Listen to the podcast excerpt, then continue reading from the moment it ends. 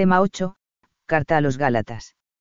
En la carta a los Gálatas se entrelazan, en un complejo en parte, por el tono polémico pero maravilloso tejido, cristología, antropología y soteriología. Al abordar una cuestión concreta, pero especialmente delicada, Pablo sumerge a los destinatarios en el proyecto salvífico de Dios. Así, todo el contenido de la carta se desarrolla dentro de los parámetros vida-muerte, aplicados tanto a Jesucristo como a los cristianos. En este contexto, Pablo se afana por mostrar el contenido y las implicaciones de adherirse al Evangelio y, al mismo tiempo, se esfuerza en hacer comprender las consecuencias de volver a someterse a las obras de la ley maseica, confiando en que son necesarias para obtener la salvación. Una ocasión de la carta. Galeisia era una región de Asia Menor que se corresponde con la planicie central de la actual Turquía. En tiempos de San Pablo la provincia romana que recibía ese nombre se extendía hacia el sur y abarcaba también los territorios de Licaonia, donde se encontraban cuatro ciudades muy conocidas por el libro de los Hechos de los Apóstoles, Derbe, Listra, Iconio y Antioquía de Pisidia.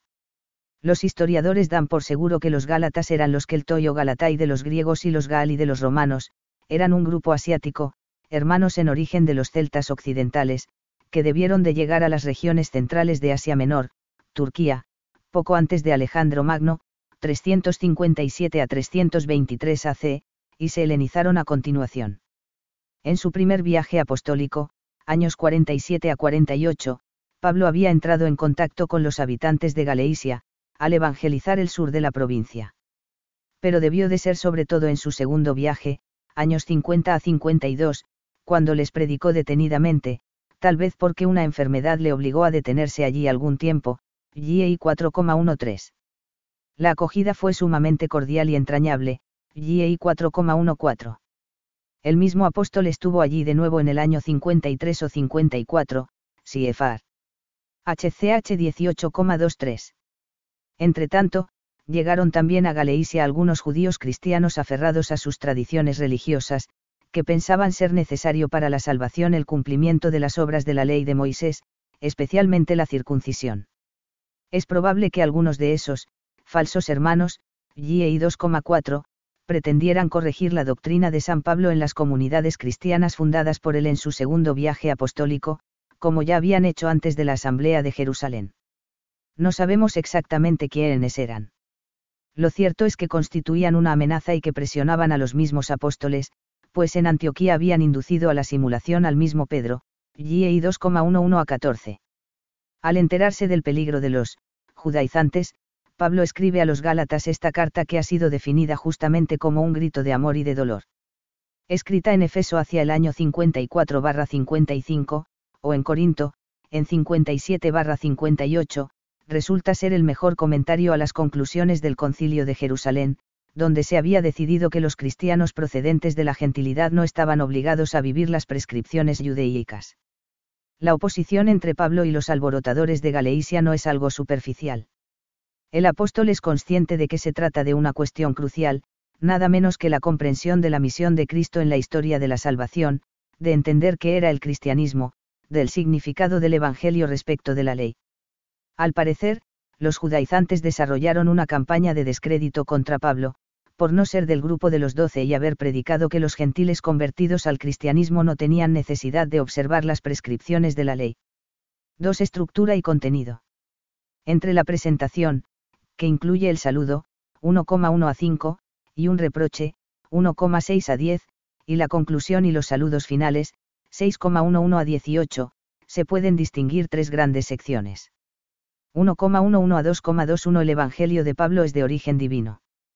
Podemos individuar tres ideas, el Evangelio de Pablo proviene de una revelación directa de Cristo, 1,11 a 24, el Evangelio de Pablo fue aprobado por los notables de Jerusalén, 2,1 a 10, Pablo demostró en Antioquía la coherencia de su posición, 2,11 a 21.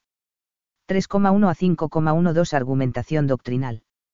En esta parte de la carta, Pablo expone diversos argumentos, basados en la experiencia, en la escritura y en la razón, en pro de su tesis, el hombre no se justifica por las obras de la ley sino por la fe en Jesucristo, 2,16.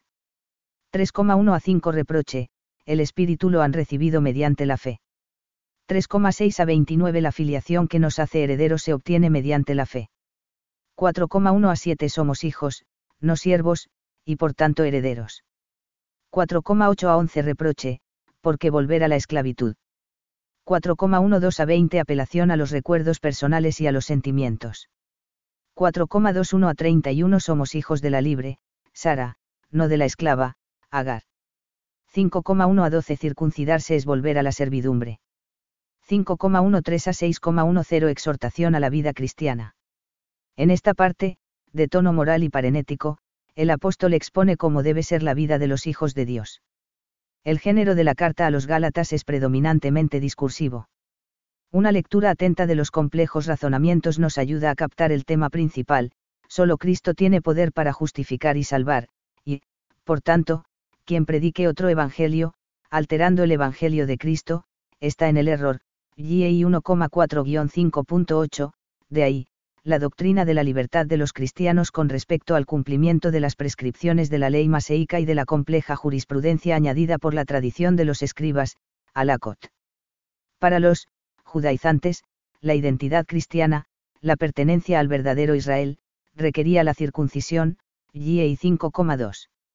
El apóstol reacciona con fuerza, casi con vehemencia, contra tal concepción, el hombre viene a decir es justo para Dios solo por la fe en Jesucristo. 3. Enseñanza. 3.1. El Evangelio predicado por Pablo. A. La verdad del Evangelio, GEI 2,5.14, 5,7. El Evangelio es la buena nueva predicada por Pablo. Pero este Evangelio no tiene origen humano, GEI 1,11, sino que le ha sido revelado por el mismo Jesucristo, GEI 1,12.15-16, y después ha sido profundizado y madurado por él en el desierto, GEI 1,17, y, más tarde, con la ayuda de Pedro, GEI 1,18, CFR. GEI 2,2. El Evangelio es único, GEI 1,6 a 9, igual que el proyecto salvífico de Dios es único, GEI 3,15 a 18. Aunque se presente de forma diferente según el destinatario, el contenido es siempre el mismo. Por eso, cambiar este, al dar valor salvífico a la ley maseica, supone negar el Evangelio. B. El contenido del Evangelio. Jesucristo, el Hijo de Dios hecho hombre, se ha entregado por nosotros en la cruz, ofreciéndonos la posibilidad de participar de su muerte, al pecado y a la ley, y de su resurrección, a la vida, a través de la fe y el bautismo, gracias a la acción de Espíritu. El hombre que se ha unido así a Cristo es ya una, nueva criatura, GEI 6,15, ha sido hecho, hijo adoptivo, GEI 4,5, ha recibido en su corazón el espíritu del Hijo, GEI 4,6, ha sido capacitado para llevar una vida nueva en el espíritu, vivo, pero no vivo yo, sino que Cristo vive en mí, GEI 2,20. Esto exige del cristiano una actitud coherente, GEI 2,11 a 14, una colaboración efectiva, caminad en el espíritu, GEI 5,16, CFR. GEI 5,25. Así expresa este contenido la carta. Pero al llegar la plenitud de los tiempos, envió Dios a su Hijo, nacido de mujer, nacido bajo la ley, para redimir a los que estaban bajo la ley, a fin de que recibiésemos la adopción de hijos. Y, puesto que sois hijos, Dios envió a nuestros corazones el espíritu de su Hijo, que clama, Abba, Padre. GEI 4,4 a 6. 3.2. El plan divino de salvación obrado por Cristo.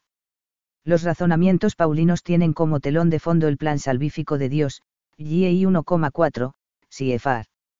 GEI 1,15, y se centran en la redención obrada por Cristo, GEI 1,4, 3,13, 4,5, y en el camino del hombre para acceder a las bendiciones prometidas por Dios a Abraham y a sus descendientes, GEI 3,8, CFR. GN 12,3. A. El plan salvífico de Dios ha llegado a su cumplimiento en Cristo. La carta a los Gálatas ofrece un panorama insospechado en lo concerniente a la salvación del hombre. No se trata simplemente de que Cristo, al entregarse por nosotros, GEI 1,4, haya cargado con la pena derivada de nuestros pecados y, por tanto, nos haya redimido, GEI 4,5, 5,1.13, nos haya liberado del poder que el pecado ejercía sobre nosotros, Siefar. GI 1,4, 4,3, y haya ofrecido la justificación y, por lo tanto, la vida, a los que se unen a él por la fe, GI 2,16, y el bautismo, GI 2,27. Con su muerte y su resurrección, Cristo, además, nos ha liberado de la maldición de la ley, GI 3,13, al declarar el fin de su vigencia. Y más aún. Lo extraordinariamente nuevo es que, a través del bautismo, el creyente puede unir su destino al de Cristo, morir al pecado y renacer a la gracia, convertirse en hijo adoptivo de Dios en Cristo, y participar así de la misma vida divina. La vida, que ofrecía el cumplimiento de la ley vida que realmente no podía dar y que ahora ofrece Cristo, aparece con una luz insospechada. Así, el concepto de salvación está estrechamente vinculado al de, vida de Hijo de Dios, vida en el Espíritu, una vida nueva, GI 6,15, que ya ha comenzado en este mundo para el bautizado y cuya meta definitiva es la vida eterna, GI 6,8. B. Fases del plan divino de salvación previas a Cristo. Pablo focaliza en Abraham, promesa, herencia, y Moisés, ley, por la importancia que tienen en su refutación de las posturas judaizantes. En el Antiguo Testamento, la salvación, las bendiciones divinas, están ligadas a la figura de Abraham y al pueblo que Dios formó de él.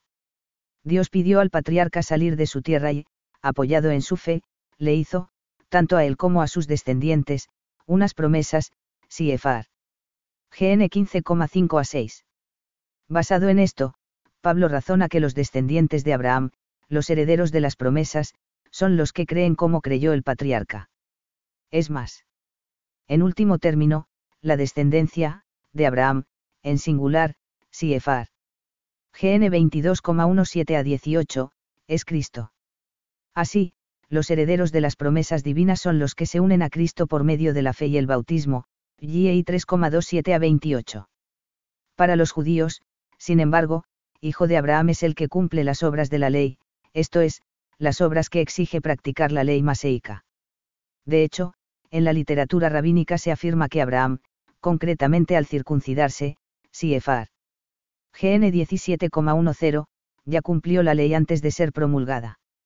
Sin embargo, lo que dice la escritura, afirma Pablo, es que Abraham fue justificado por su fe, no por cumplir una ley que fue otorgada muchos años después de la promesa, GI 3,17 y esto Dios no lo ha derogado.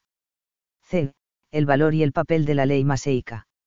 Dios otorgó a Moisés una ley consistente, fundamentalmente, en la prescripción de la circuncisión y en unas normas de separación respecto a los gentiles, con la promesa de que daría la vida al que cumpliese todos sus preceptos, LV 18,5. Sin embargo, Cristo cumplió dicha ley, y ésta no pudo evitar que muriese en la cruz y fuese considerado maldito. Hasta la llegada de Cristo, la ley había tenido un sentido, positivo, funcionando como un pedagogo que guía, ilumina, muestra dónde está el mal, y castiga. Con Cristo, ha quedado demostrado el sentido, negativo, de la ley, no podía ofrecer más que la muerte.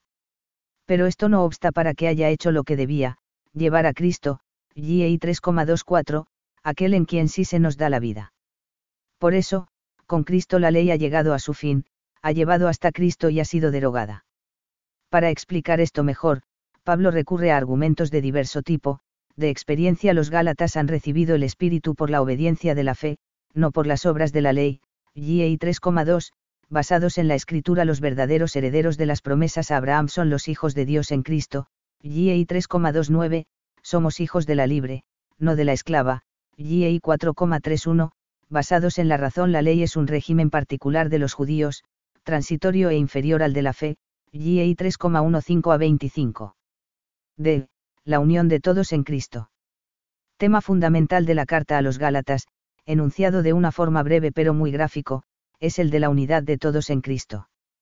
Con la existencia de la ley maseica existían diferentes regímenes de retribución divina, el de la fe y el de la ley Pablo los hace excluyentes. Ahora, Cristo se ha convertido en la única puerta de salvación para todos ya no hay diferentes regímenes ni privilegios. Todo el que acoja la fe en Cristo tiene abierto el camino de la salvación. En GI 3,28 se expresa la igual dignidad de todos, judíos y griegos, esclavos y libres, varón y mujer, y el objetivo último de la obra de la salvación, que es que todos seamos uno en Cristo. En las cartas de la cautividad se profundizará en esta cuestión.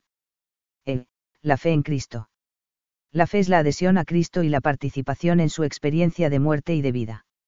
Se trata de una entrega total, de una crucifixión al mundo, GEI 6,14, y de un comprometerse a vivir según la ley de la caridad, GEI 5,13 a 14, 6,2. Es así que también podemos hablar de unas obras de la caridad. 3.3. La vida en el Espíritu. Cristo nos ha liberado del poder del pecado, de los elementos del mundo, y nos ha hecho hijos suyos, pero esa libertad no ha de ser un pretexto para la carne, GEI 5,13. Existe una vida propia de hijos de Dios, para la que es necesario el Espíritu, solo gracias a él podemos participar de la vida del resucitado. El cristiano se rige por la ley de Cristo, GEI 6,2, que se resume en servirnos unos a otros por amor, GEI 5,13, en amar al prójimo como a uno mismo, GEI 5,14, CFR. LV 19,18, en llevar los unos las cargas de los otros, GEI 6,2. Así, la libertad de los hijos de Dios se traduce en la capacidad de entregarse por amor a los demás, a esto se opondrá el régimen del egoísmo, las apetencias de la carne.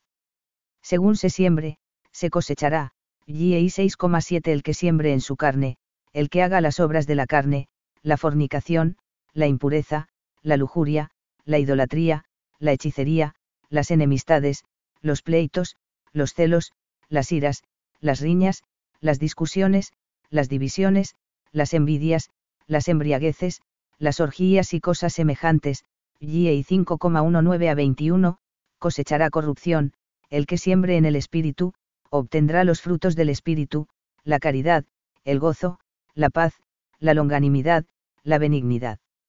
La bondad, la fe, la mansedumbre, la continencia, GEI 5,22 a 23, heredará el reino de Dios, GEI 5,21, y cosechará la vida eterna, GEI 6,8.